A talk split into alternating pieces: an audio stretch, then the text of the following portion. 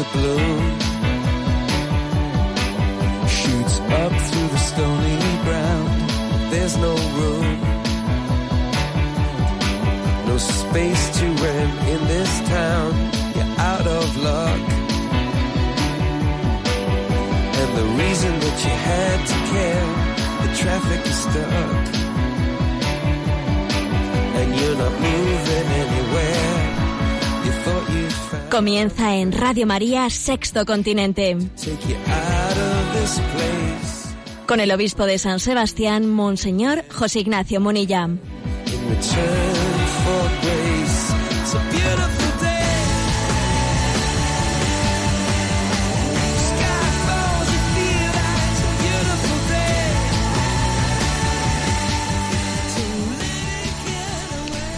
Un cordial saludo a todos los oyentes de Radio María. Un día más, con la gracia del Señor, nos disponemos a realizar este programa llamado Sexto Continente, que lunes y viernes de 8 a 9 de la mañana realizamos aquí en Radio María, España, una, una hora antes en las Islas Canarias. De cuando la muerte, incluso una muerte trágica, se convierte en la posibilidad de dar testimonio. Permitidme este, eh, esta reflexión de entrada. Y el motivo que, me ha movido a hacer esta reflexión pues es eh, el fallecimiento en dramático atentado terrorista de Ignacio Echeverría, este español que ha fallecido pues en, en el atentado, en los atentados de Londres. Ha habido ahí un confusionismo de si era él uno de los fallecidos, no era que había desaparecido, finalmente estaba entre los fallecidos. Claro, se creó una gran expectación de todos los medios de comunicación. Finalmente hemos sabido que era él. Era un joven que, que, cuando vio que los terroristas estaban allí pues cebándose con una mujer, él bajó de su bicicleta, cogió su monopatín y empezó allí con, fíjate, con un monopatín zurrando frente a unos terroristas y entonces, bueno, pues toda la atención nacional se ha ido fijándose en ese joven. Eh, se le ha llamado el, el héroe del monopatín. Todo el mundo ha entendido que es un joven que de los que no pasa de largo, de los que no soporta las injusticias.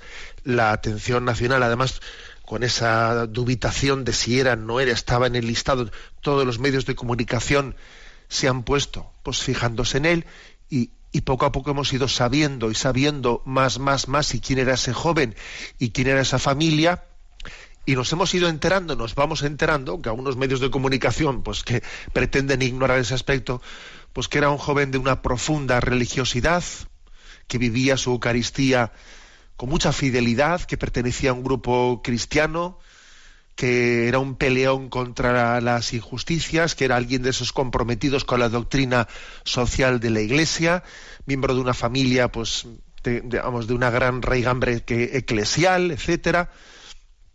Y bueno, pues uno, uno dice, fíjate tú, fíjate tú cómo, cómo el Señor ha ido llevando, ¿no? Le- ¿quién, quién, quién le hubiese dicho a este joven de esos ideales cristianos no tan, tan, tan grandes que iba a haber una providencia en la que él muriese de una manera tan dramática, pero pudiendo dar testimonio de una fe, ¿no?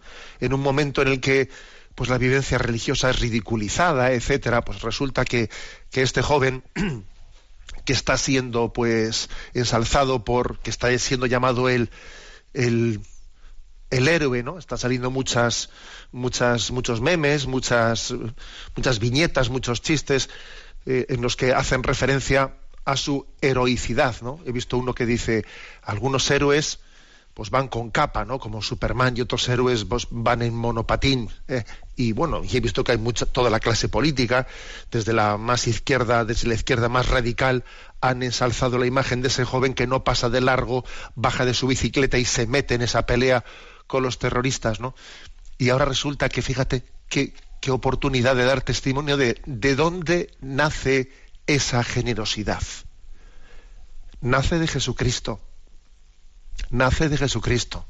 Y me impresiona que en la providencia de Dios pueda haber circunstancias en las que uno muriendo puede dar en, en, su muerte puede llegar a la cumbre del testimonio. Y no es un caso único. Por ejemplo, hace pocos meses falleció un joven, Pablo Raez, pues que revolucionó también las redes sociales en su lucha contra el cáncer y según fue, la gente pues se comenzó a, seguir ese caso, a seguir ese caso de ese joven que, que daba la cara de esa manera a ese cáncer que, le, que, iba pudiendo con él y, y, fuimos conociendo pues que tenía una profunda vivencia religiosa, una relación con su parroquia, pues clave, con su párroco clave.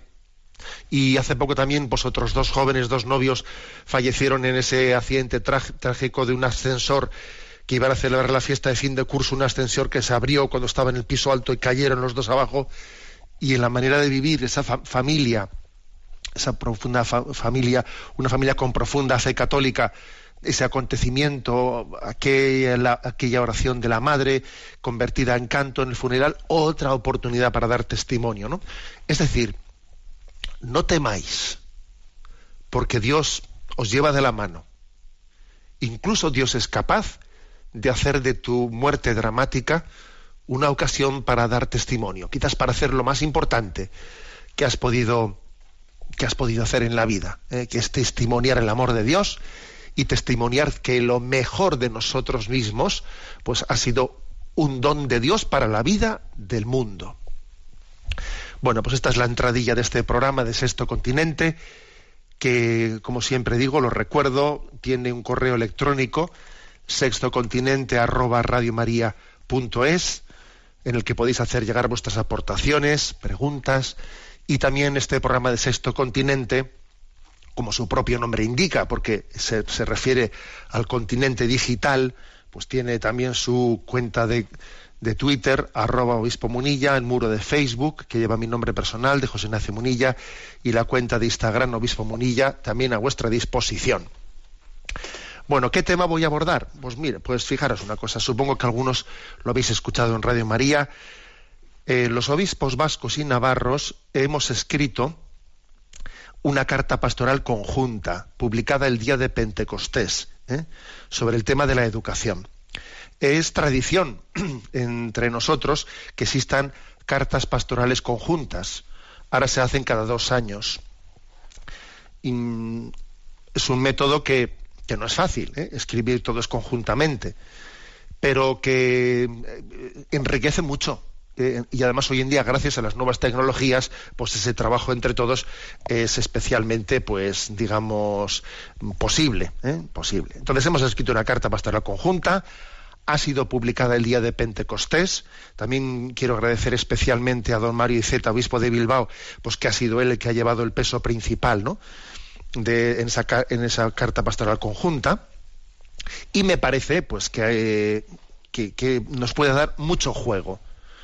Ha sido publicada en, pues en Pentecostés con, el, con la vocación de que el próximo curso como la Iglesia vive por cursos, por cursos, digamos, escolares, pues para que el próximo curso pueda ser objeto de estudio, ¿no? Pero nosotros, como en Radio María, pues podemos comenzar haciéndolo ya, pues desde hoy mismo voy a dedicar los programas que sean necesarios a ir desmenuzando cosas que hemos dicho en esta carta pastoral. ¿eh?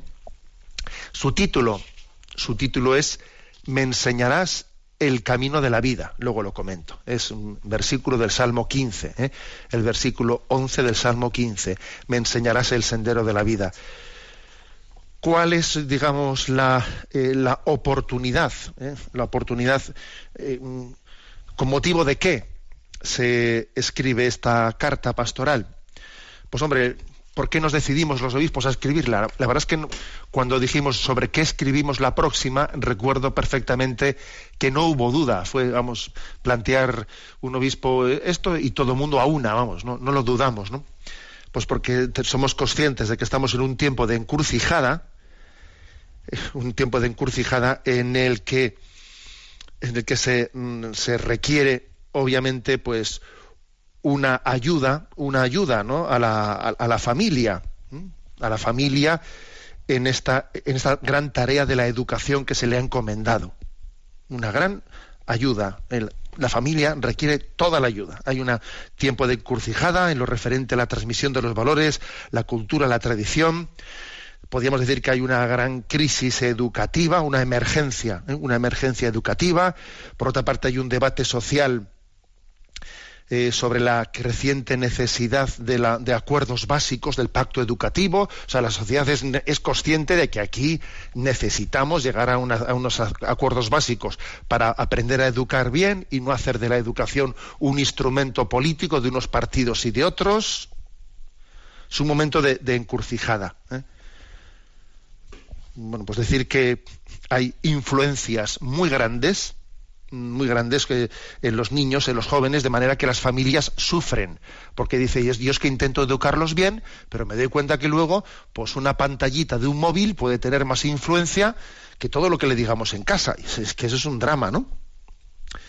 Y y hay quien de alguna manera pues por la vía de los hechos consumados en el fondo pues va haciendo no partidos políticos que o administraciones que van haciendo cada vez más intervencionismos más intervencionismos y por y en la letra pequeña van cercenando el derecho de ver de los padres de educar a sus hijos según sus propias convicciones ¿eh? incluso existen ¿eh? pues en este momento partidos políticos que ponen en tela de juicio el derecho que asiste a las personas jurídicas a poder crear nuevos centros docentes. ¿eh? Pues, por ejemplo, hemos visto en algunas comunidades autónomas pues eh, algunas decisiones de administraciones que dicen, bueno, pues si en un barrio eh, hay aulas libres o hay plazas libres en la escuela pública, entonces quitamos una, un aula de la escuela concertada de iniciativa social le quitamos un aula para que se llene la pública. Pues pero usted quién es para obligar a la gente a ir a donde usted quiera ir, ¿no? O sea, que es que eh, la necesidad de hablar de este tema es, muy grande y de asistir a las y de ayudar a las familias en ese gran reto que tienen. ¿Qué objetivos nos hemos planteado en esta carta pastoral? Bueno, pues abordar el tema educativo de una manera que también caminemos hacia un terreno compartido ¿eh? un terreno compartido en el necesario debate social. Estamos hablando de que es que es importante un pacto educativo. Bueno, pues entonces nosotros vamos a hablar de la educación en unos términos en los que podamos encontrar un terreno compartido con, ¿eh? con quienes piensan distinto a nosotros. También, obviamente, queremos ofrecer desde, como, desde la perspectiva eh, de la pedagogía cristiana, una contribución leal y constructiva de la Iglesia a esta tarea educativa. Buscamos un terreno compartido, compartido, pero sin renunciar a nuestra identidad y queriendo decir, aportamos nuestro granito de arena al bien común. ¿no? Y, y además también planteamos la importancia de ver qué relación existe entre la educación y la tarea evangelizadora de la Iglesia. Porque la educación no solo es cosa de la escuela. En el fondo, esto es un, trípode. Un trípode que tiene que ser familia, escuela y parroquia o iglesia. En ese trípode, familia, escuela, iglesia, de ahí es de donde sale, de esa conjugación, es de donde sale una buena educación. ¿Y, y a quién nos queremos dirigir? ¿A quién se quiere dirigir esta carta? Pues en, primer lugar, pues, pues, digamos que a todo el mundo. Para empezar aquí a todos los oyentes de Radio María, que no es poco, entre los cuales habrá oyentes de toda clase y condición. Pero bueno, de una manera muy especial, obviamente, esta carta pastoral ha sido escrita en un tono sencillo. ¿eh? Yo creo que puede ser leída mm, por personas que tengan mm, pues muy distinto recorrido de preparación intelectual.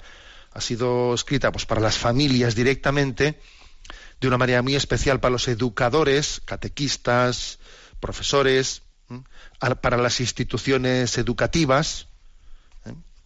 para, todo tipo de instituciones educativas, y, y ¿por qué no? ¿Por qué no? Es una carta que también puede ser leída, puede ser leída por, digamos que por las administraciones, por los responsables políticos de administraciones públicas, les invitamos, les invitamos a leerla, ¿no? Bueno, como he dicho, el título que hemos, que hemos buscado es muy bello. Es un título muy bello. Me enseñarás el camino de la vida. Salmo 15, versículo 11. ¿no? Es un título que subraya el deseo profundo ¿eh? del ser humano de ser iniciado en el, en el, recorrido de la existencia. Que alguien me ayude, que alguien me lleve de la mano, ¿no? Me enseñarás el sendero de la vida. Es como si alguien te diese de la mano y dice, me enseñas a caminar, me enseñas a, a descubrir el camino que Dios me tiene reservado en la vida. ¿eh? Es acompañar a las personas hacia la plenitud, ayudarles a penetrar en el sentido de la realidad, ¿no? ayudarles a asombrarse, vete asombrándote de lo que Dios le tiene reservado. ¿no? Eso es lo que parece que sugiere ese versículo que hemos elegido como título, me enseñarás el camino de la vida. Bueno, una primera cuestión de partida, ¿no? ¿Qué es educar? ¿Eh? La educación, ¿eh? decimos en la carta, no es tanto una cuestión de metodología. ¿eh? Es un encuentro. La educación es un encuentro entre dos libertades. La del educando y la del educador. Un encuentro entre dos libertades en el contexto de una relación interpersonal, que es muy importante, ¿eh? y además para los que somos cristianos es un encuentro entre dos libertades, educando y educador, bajo la gracia del Espíritu Santo. Que el Espíritu Santo nos ilumina, nos capacita, te pone en tus labios la palabra oportuna para decirle a este chico que, que, Dios te ha pedido que le eduques y tú te das cuenta que el Espíritu Santo también te, te inspira y te ilumina, ¿no? Para ser un, un referente para él y el Espíritu Santo también le abre el entendimiento al joven y le dice, mira, esto, esto que me habían dicho 18.000 veces, ahora me lo han vuelto a decir y no sé por qué hoy lo he entendido, ¿no? O sea, es la educación no es meramente una cuestión metodológica, perdón, sí, metodológica, es un encuentro, un encuentro entre dos libertades de educador, educando bajo la acción del, del Espíritu Santo. ¿eh? La palabra educar hunde sus raíces en dos verbos latinos, duco y educe. ¿eh? Duco significa eh, hacer seguir, llevar, y educe hacer surgir o aflorar. Son dos matices un poco distintos, ¿no? Pero vamos, conjugables, obviamente, ¿no? Duco y educe. es esta la misión de la tarea educativa, hacer surgir y modelar lo mejor de nosotros mismos introduciendo al educando en el asombro de la realidad. Es decir, por una parte es sacar lo mejor que Dios puso en ti mismo, pero claro, no todo, o sea, no todo lo que tienes que descubrir está dentro de ti mismo, sino que está también más allá de ti mismo y tienes que salir de ti afuera para descubrirlo. Luego, en parte es educe, hacer surgir, aflorar, y en parte es duco, es decir, salir fuera y alcanzar lo que está más allá de ti. ¿no? Este es un poco, digamos, eh, la, explicación de qué es educación, ¿no? Desde el punto de vista, digamos, eh, etimológico. Lo que está claro es que la educación es un tema nuclear, nuclear para la construcción de una sociedad humana, justa y fraterna. En la educación nos la jugamos, nos la jugamos.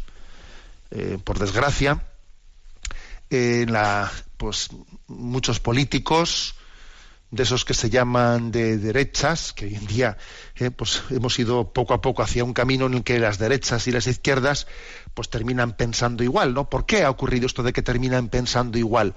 Porque los que se llamaban de derechas, más que conservadores, en el fondo eran conservaduros o conserva euros. ¿Eh?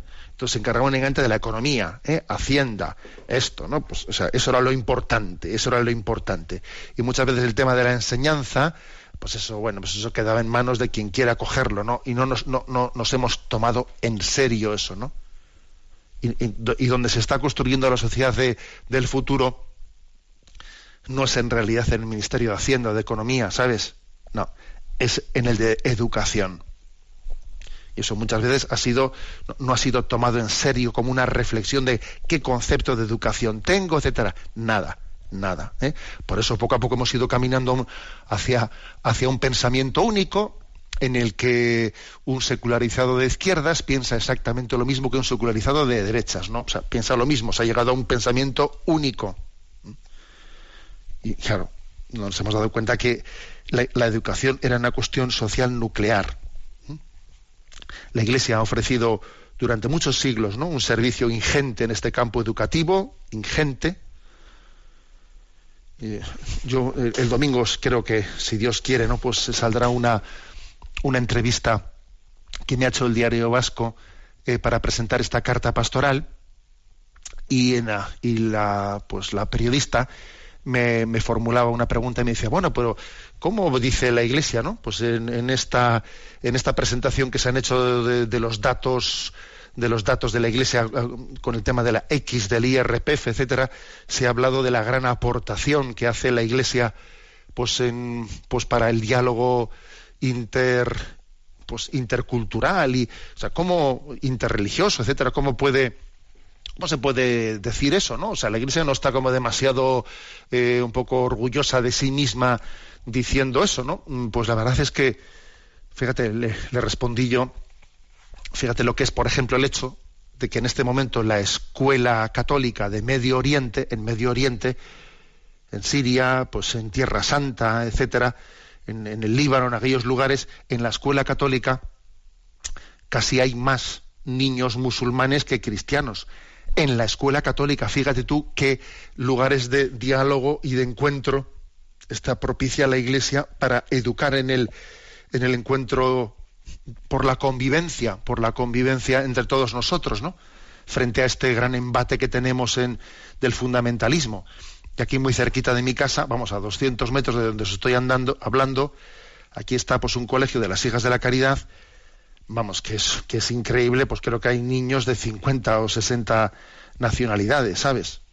Y en el cual, pues más del 90% de los niños pues son nacidos en países extranjeros, ¿no? O sea, es decir, que, que la Iglesia ha sido capaz, está siendo capaz de hacer una labor ingente de, de que su escuela sea un lugar en el que se encuentra, ¿eh? en el que se encuentran las, las, culturas y en el que se puede llegar a convivir, además de educar específicamente ¿eh? pues a los, a los católicos.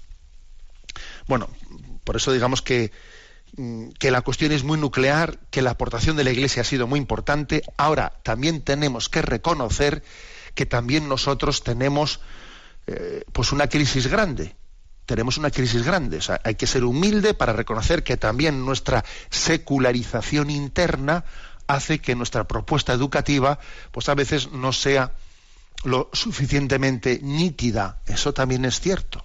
Y ojalá, ¿no? Pues este tipo de reflexiones, como la que estamos haciendo, nos convenza y nos enamore más de lo que llevamos entre manos, pues para que nuestra educación sea mm, pues más convencida, ¿eh?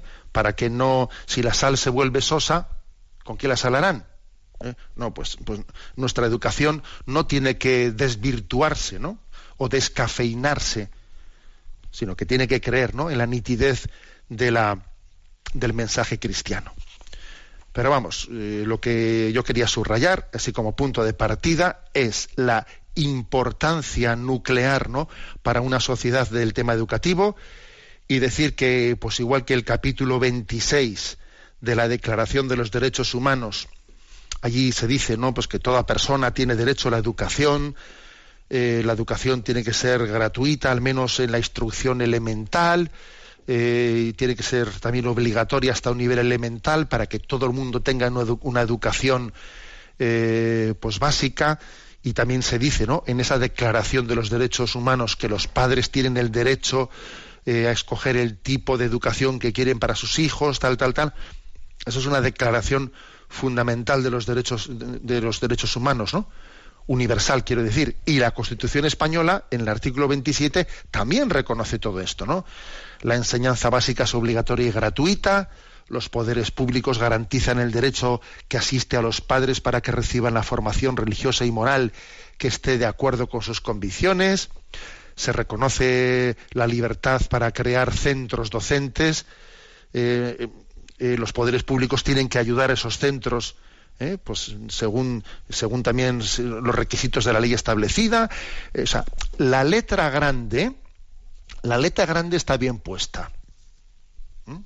Pero ¿qué, ha ido ocurriendo con el paso de los años?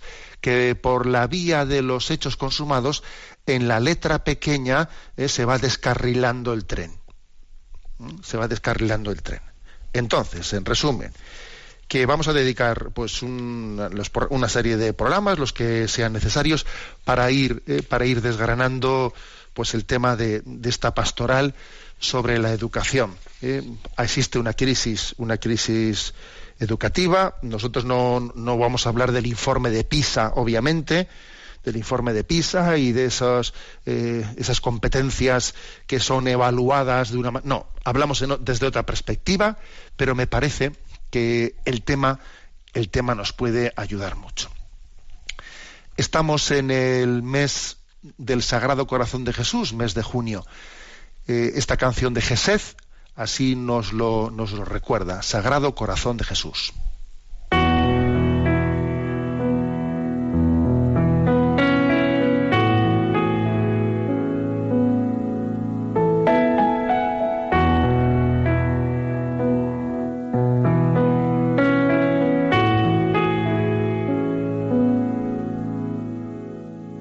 Oh, tu corazón.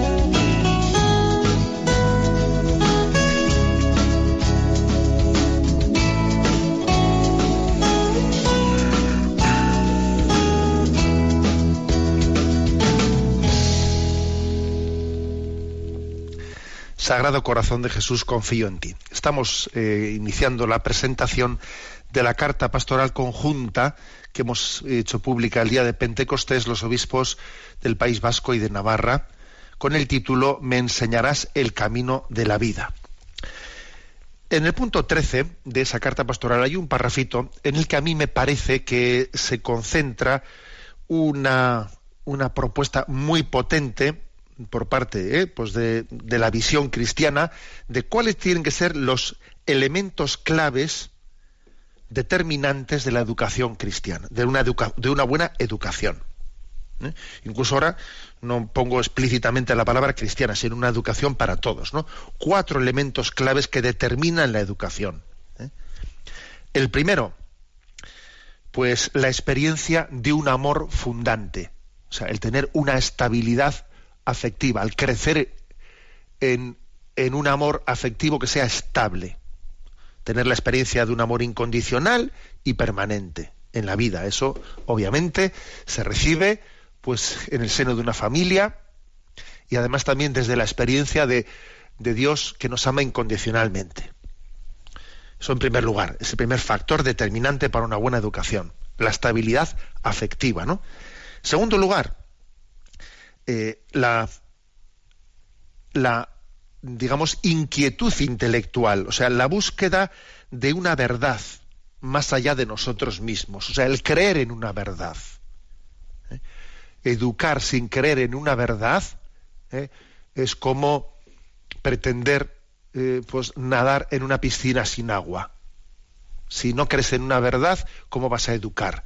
¿Cómo vas a aprender a nadar si no tiene agua la piscina? Es imposible. Este es el segundo aspecto determinante.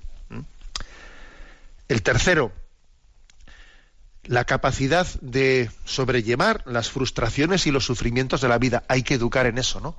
En una capacidad de tener encaje. Encaje. O sea, no basta únicamente pues tener la experiencia de ser amado incondicionalmente, de que busco la verdad. Luego la vida suele traer ¿eh? Por mucho que uno busque la verdad y por mucho que tenga la experiencia de ser amado incondicionalmente, la vida tiene muchos reveses. Las cosas no son lineales, sino que son un poco como la bolsa, que suben y bajan, tienen muchas crisis. Y uno tiene que tener capacidad, tiene que ser educado en la capacidad de encaje, encaje de los reveses, de las frustraciones, etcétera, sin venirse abajo. En cuarto lugar, en cuarto lugar, una buena educación tiene que buscar un equilibrio entre libertad y disciplina. ¿Eh? O sea, tiene que ser una libertad bien anclada, no una libertad, no, no, una libertad anclada en la verdad. Equilibrio entre libertad y disciplina. Estos cuatro elementos que, he dicho, a mí me parece que son el marco de una buena educación. ¿eh? Lo repito, los cuatro. Mm, o sea, la experiencia de afectiva del amor incondicional, la búsqueda de una verdad objetiva más allá de ti mismo, creer en la verdad y tener inquietud y deseo de conocerla. Tercero, fortaleza interior ¿eh? para sobrellevar las frustraciones y sufrimientos sin venirse abajo. Y cuarto, un equilibrio entre libertad y disciplina porque esto es muy importante, la manera de cómo sobrellevar toda la educación. Este creo que es el marco, o sea, los cuatro elementos determinantes. Ahora, ¿qué ha ocurrido? Pues que, pues que la crisis tan potente que vive nuestra, nuestra sociedad hace que estos cuatro elementos entren en crisis que no veas tú. El de el, el de, digamos, la, experiencia de, de, la afectiva de un amor permanente y constante, tú verás eso como entró en crisis, de manera que, eh, pues porque la, estabilidad matrimonial se ha, dinamitado, bueno, luego viene el relativismo, si no se cree en la verdad, ¿cómo vas a buscar la verdad? Luego nos hemos hecho súper débiles, súper flojos, de manera que cualquier fracaso nos viene abajo, nos deprimimos, nos desesperamos. Eh, eh enseguida, ¿no? Pues y, luego además eh, la libertad se considera como absolutamente autónoma y eso de que esté ligada o equilibrada con una disciplina. estos cuatro principios han entrado en crisis de una manera tremenda. Entonces, lo que nosotros llamamos emergencia educativa, que por cierto, eso es un término que fue un poco, fue dado a luz, ¿no? por Benedicto XVI, creo que fue él ¿eh? el que dio a luz ese, término emergencia educativa. Claro, es que yo creo que está basada en, la crisis de estos cuatro pilares, ¿eh? o, cuatro claves determinantes, ¿no? o cuatro terrenos eh, en los que hay que afrontar mm, decididamente el marco de la, de la educación. Por el contrario, por el contrario, la emergencia educativa se comprueba en un montón de cosas ¿no? que pasan a nuestro, a nuestro alrededor. Estamos en la sociedad de la posverdad, de la posverdad, en la que, bueno, pues no existe, no sé si os conté la anécdota de que estábamos allí en un encuentro de obispos europeos en Gales, allí en el Reino Unido, en Gales, y, y nos invitaron, era un encuentro de obispos responsables de temas de medios de comunicación, y nos invitaron en, la BBC, en la sede allí de Gales, y bueno, pues nos recibió el director de la BBC, fue un encuentro muy bueno, etcétera, y me impresionó que el director de la BBC nos decía, nos hablaba de mm, bueno, estamos en la sociedad, estamos en la cultura, en la sociedad de la posverdad, y lo decía, vamos, afirmándolo como positivamente, ¿no? Decía, pero madre mía, ¿cómo se puede ser director de un medio de comunicación ¿eh? responsable de él y decir que, que nosotros apostamos por la posverdad. Pero si usted apuesta por la posverdad, ¿cómo, cómo lo hace usted ¿no? para estar en un medio de comunicación? Eso es así, o sea, ese, ese deseo de verdad parece que por el relativismo ha sido borrado. Por otra parte, además, eh, eso ha sido la excusa para ir imponiendo un pensamiento único, pensamiento único. Pues hoy en día sería importantísimo frente a este nihilismo de, negación de la existencia de la verdad y esa pretensión de pensamiento único, pues desarrollar un pensamiento crítico. O sea, me parece que hoy en día, en gran parte, educar es desarrollar la capacidad de un pensamiento crítico, de, mm, al mismo tiempo de, con una manera optimista, o sea, tener la capacidad de hacerlo, pues yo digo con sentido del humor, con esperanza, con capacidad de confrontarnos, sin sucumbir, ¿no? Sin sucumbir a, este, a, esta especie de tsunami de pensamiento único. Sin, eh, sin caer ¿no? pues en, en conformismos o en no, sino teniendo identidad, tampoco siendo un amargado de la vida, o sea, teniendo capacidad de esperanza y de sentido de, pues del optimismo, de confiar en, que el reino de Dios saldrá adelante, o sea, creo que sería una de las claves, ¿no? Una de las claves para poder avanzar en esta crisis. Huyendo del individualismo, también como, como una gran tentación, el individualismo es una gran tentación en este momento, el que cada uno se se mm, aísle en su burbuja, en su burbuja, y sin embargo creo que educar también es hacerlo en la cultura del bien común frente al individualismo egoísta y frente a la cultura del descarte que cada uno a su, a su interés. Pues no o sea tiene que creo que educar es a ver sé capaz de, sentirte miembro de, de, esta gran familia que somos todos y, y abordar el tema no y, por supuesto, ¿no?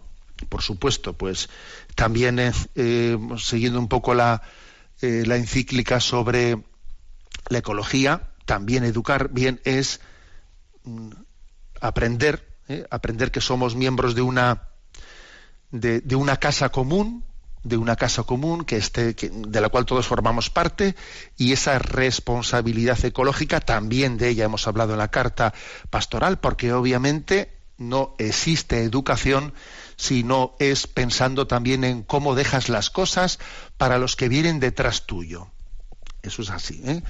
si uno no tiene, no tiene esa clave bien, bien asumida en su vida, mal asunto. ¿eh? ¿Cómo dejamos las cosas para los que vienen detrás tuyo?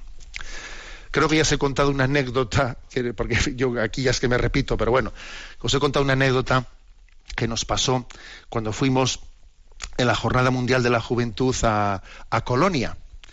Y antes de, antes de tener allí, fuimos con un grupo de jóvenes que en los días previos a la JMJ, pues a veces te suelen acoger, ¿no? Pues en distintos, distintas parroquias o, hogares, eh, pues en los lugares cercanos al sitio al que vas. Y bueno, nos acogieron allí en un pueblo mm, cercano a Colonia y una familia, una familia nos abrió sus puertas, nos abrió sus puertas y pues eso, imagínate 100 chicos entrando ahí en los jardines de era una casa muy grande, hicieron allí una barbacoa y nos, bueno, pues eso, nos, nos, prepararon todo con una ilusión tremenda, nos abrieron su casa para que todos los chicos pudiesen ir entrando, tenían dos o tres servicios y entrásemos todos.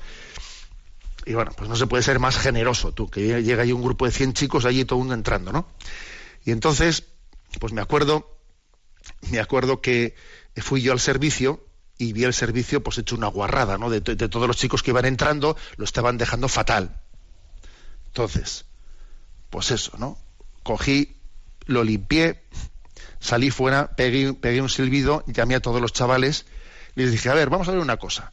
Claro, yo les hablaba en español, ¿no? La familia alemana que estaba escuchando no, no entendería nada, pero me vería cara de serio, ¿no? Y diría, el cura se ha cabreado, ¿eh? Bueno, pues les llamé y les dije, oye, mira, acabo de ir al servicio y he visto el servicio hecho una guarrada. Esta familia nos ha abierto su casa y tú fíjate lo que es que estemos entrando 100 personas a, su casa, ¿no? Y, o sea, pero tú te imaginas que tú metieses en tu casa tantas personas y te dejas en la casa. O sea, lo lógico es que cuando uno es acogido de esta manera, él tenga la responsabilidad de, de tratar todo con un cuidado, vamos, dejando las cosas mejor de lo que están. Uno entra en un servicio y el servicio siempre tiene que quedar mejor que como estaba cuando él ha entrado. A ver, por favor, yo ya limpié los servicios. A partir de ahora todo el mundo. Bueno, yo creo que los alemanes, el matrimonio miraba, decía, ¿qué les estará diciendo? ¿no? Bueno, los chicos lógicamente respondieron bien. El caso es que la anécdota es que eso pasó hace muchos años. Yo todavía entonces no, no era obispo, ¿no? Y hace poco me encontré con, con uno de los chicos que estaban allí con nosotros en Colonia, ahora ya mayorcito, mayorcito, justo ahora se, ha casado ya, ¿no? Se ha casado. Y me dice, Juegos Ignacio, me acuerdo de la bronca que nos echaste allí, en aquel, en aquel jardín, en aquella casa de los alemanes, y desde entonces me quedé tan impactado que cada vez que voy a un servicio, aunque sea en una estación de, servicio de Repsol que paramos para echar gasolina, siempre dejo el servicio mejor que cuando, que cuando como lo he encontrado. ¿eh? Bueno, cuento la neta porque me morí, me hizo mucha gracia, ¿no? Pero es que es verdad, es que educar también tiene que ser educar en, oye, no seas egocéntrico, piensa en los que vienen después. O sea, es que esa responsabilidad es importante, ¿no?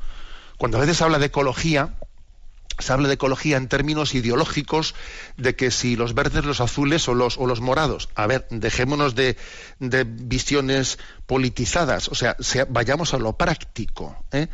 a la responsabilidad también de pensar, de pensar en los demás. Y por supuesto, y por supuesto, la crisis también educativa, la emergencia educativa, nace de haber orillado o dado la espalda a la dimensión trascendente de la educación. ¿Mm? La indiferencia religiosa pues ha llevado a que muchos piensen que la espiritualidad, la religiosidad es como una entrometida, es algo discordante dentro del mundo educativo, que hay que intentar sacarla afuera. Y obviamente, pues es, o sea, cercenar ¿no? la dimensión trascendente en el mundo educativo, pues es mortal, es mortal de necesidad.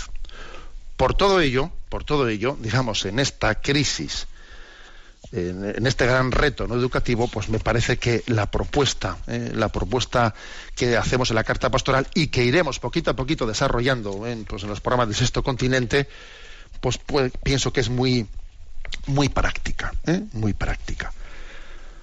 Bueno, pero como también queremos eh, al mismo tiempo llevar adelante la participación de los oyentes, ¿eh?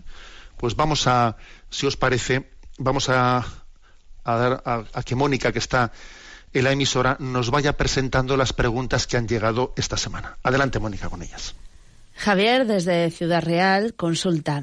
Desde siempre me ha llamado mucho la atención la forma en la que el Nuevo Testamento narra la ascensión del Señor.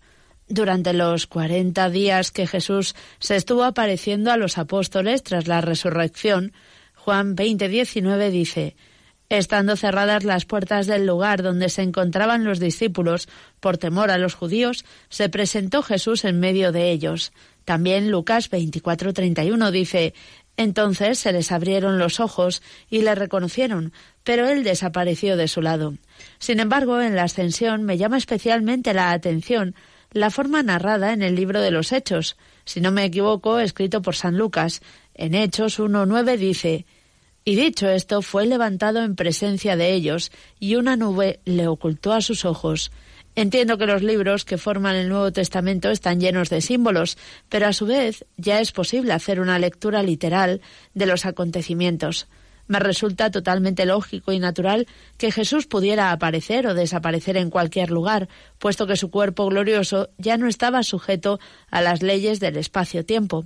Pero me cuesta mucho imaginar, sin embargo, el momento de la ascensión, con Jesús ascendiendo hacia el cielo físico, hacia las nubes y perdiéndose entre ellas. No sé bien cómo interpretarlo. Muchas gracias. Vamos a ver, yo creo que la explicación ¿no? que, se, que me parece no oportuno darle al oyente, a ver, es la siguiente. Jesús también en su manera de manifestarse, de manifestarse a nosotros, pues lógicamente tiene toda la pedagogía de, adaptarse a nuestra capacidad de comprensión. ¿eh?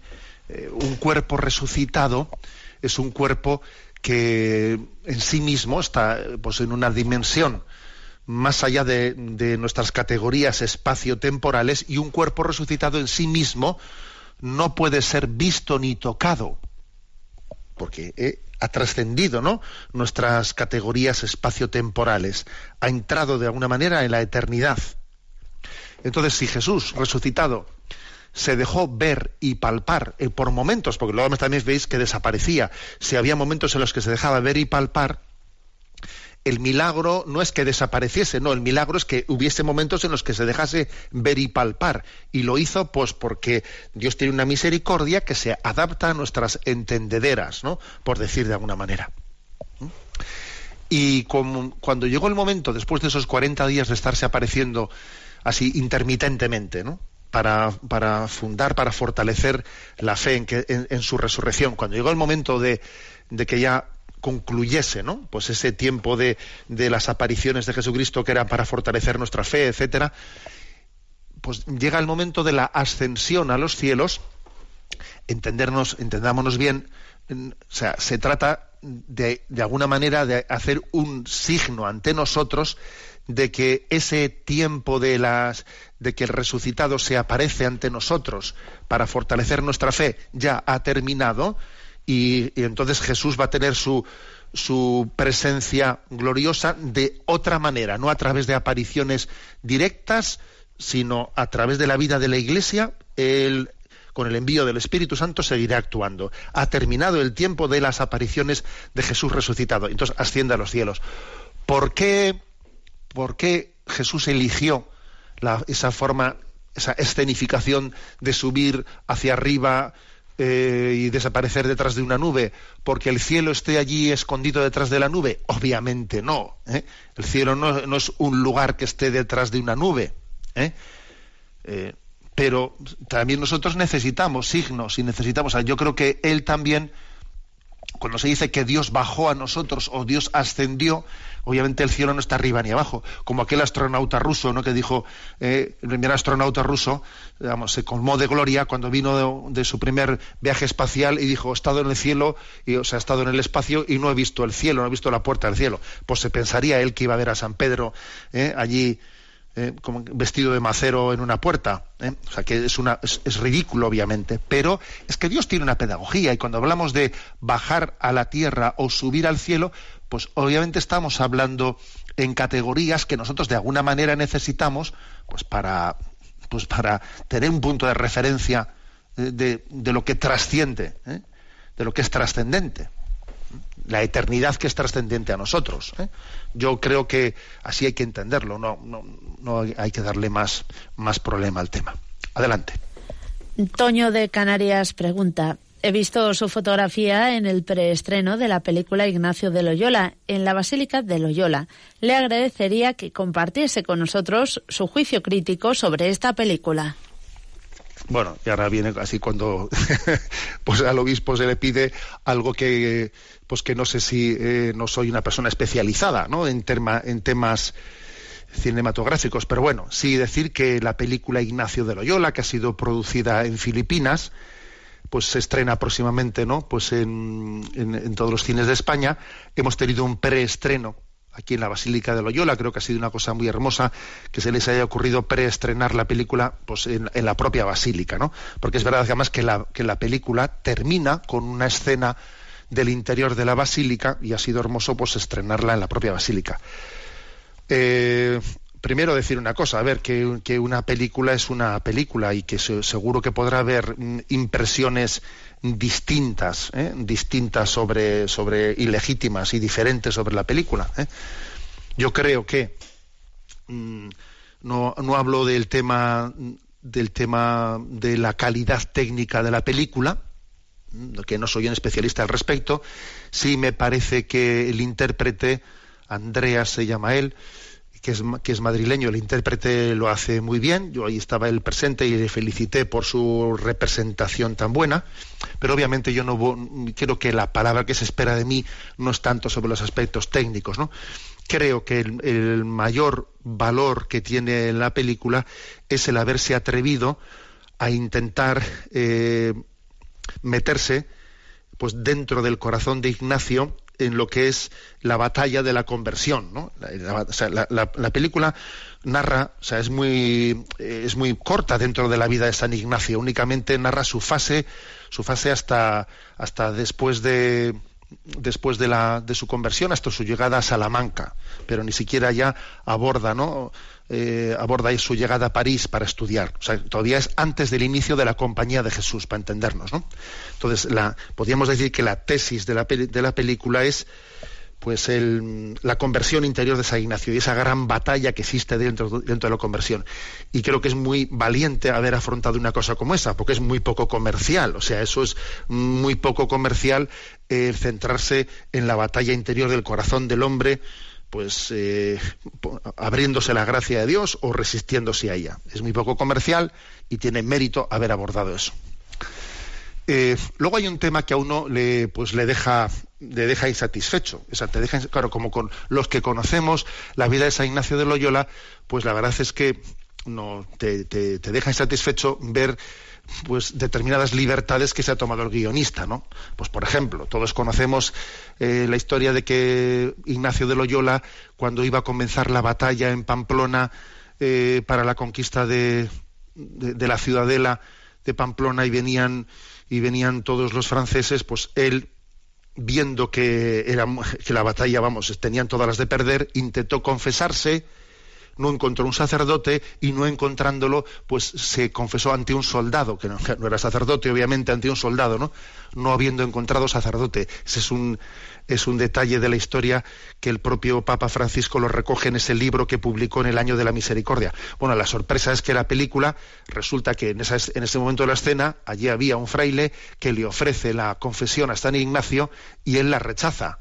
Entonces, claro, hay una diferencia tan grande de que él buscase un confesor y no encontrándolo se confesase con un soldado, a que a él le ofrezcan la confesión y él la rechace, que a uno le, sorprende un poco. ¿eh? Sorprende un poco.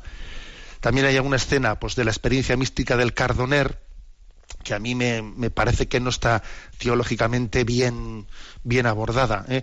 Pues el momento en el que Ignacio en esa experiencia mística se encuentra con, Jesús, que en la película está puesta como, como si fuese un niño, ¿no? Un niño Jesús. Eh, pues en ese momento en el que Ignacio se da cuenta que es Jesucristo ante quien está y le muestra el dolor de sus pecados y su deseo de, arrepentimiento, etcétera, pues se encuentra pues, un Jesús que parece que le quiere quitar importancia. Bueno, a mí no me has ofendido, o sea, como si el pecado no le hubiese ofendido a ese Jesús, ¿no? Me parece que no está bien resuelta teológicamente, ¿no? Esa, escena de la experiencia mística del Cardoner. Y quizás, eh, pues el, digamos, el, la tentación principal de esta película, al igual también que la, de, que, la que se ha producido recientemente, ¿no? de Santa Teresa de Jesús, con motivo del centenario, ¿eh? del centenario, pues yo creo que las dos películas han caído en el mismo error, que es recurrir al tema de la Inquisición haciendo de él casi uno de los argumentos centrales de la película. A ver, y los y la digamos el la investigación o los problemas que pudo tener Santa Teresa de Ávila, Santa Teresa de Jesús con la Inquisición, o los que pudo tener San Ignacio de Loyola, a ver, en absolutos fueron los que marcaron principalmente su vida. Fueron capítulos bastante secundarios. ¿eh? Y hoy en día, desde nuestra, ¿eh? desde nuestra perspectiva, como tiene un cierto morbillo eso de la Inquisición, pues estas películas caen en la tentación de hacer de, hacer de ese tema el proceso ante la Inquisición de San Ignacio y Santa Teresa de Jesús. A ver, eso dista bastante ¿eh? de, la historicidad ¿eh? de lo que ocurrió. Creo que es un poco eh, caer en la tentación de, mm, proyectar nuestros esquemas ideológicos ¿no? en, aquel tiempo. La verdad es que San Ignacio de Loyola no, o sea, me parece que esa visión que hace la película, como que alguien vanguardista eh, vanguardista que está como enfrentado con la Inquisición de su... Vamos a ver, San Ignacio de Loyola, su principal batalla fue la de la contrarreforma, ¿eh? la de la contrarreforma, de, porque Europa en aquel momento no se, se desgajaba con la herida de la reforma y fue llevar adelante de nuevo la comunión en el seno de la Iglesia. Esa fue su batalla, su batalla eh, determinante, la clave, ¿no? Bien. Bueno, en resumen, que siempre hay cosas de estas que te dejan que te dejan insatisfecho. Entonces yo diría, a ver, eh, pues no, no, no que el quien vaya a ver la película, pues tampoco esté buscando en ella una especie de fidelidad plena y absoluta a los datos de, la vida de San Ignacio. Lo que sí que es verdad es que quien sin conocer nada a San Ignacio se acerca a ver la película le va, le va a amar, o sea, se va a acercar a amar, a amar a su figura, le va a resultar eh, atrayente. Quizás, igual que dije también esto de la película Santa Teresa de Ávila, ¿eh? quizás sea un punto de partida para que se acerque a conocer la figura de San Ignacio de una manera más, pues eso, más cercana y más directa, no a través solo del cine. Bueno, tenemos el tiempo cumplido. La bendición de Dios Todopoderoso, Padre, Hijo y Espíritu Santo, descienda sobre vosotros. Alabado sea Jesucristo.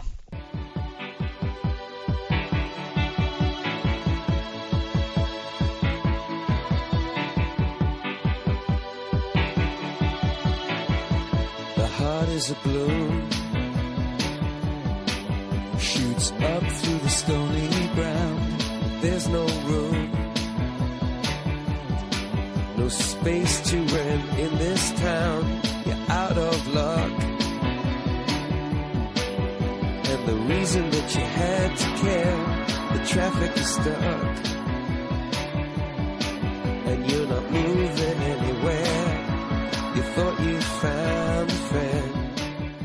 Han escuchado en Radio María Sexto Continente, un programa dirigido por el obispo de San Sebastián, Monseñor José Ignacio Monilla.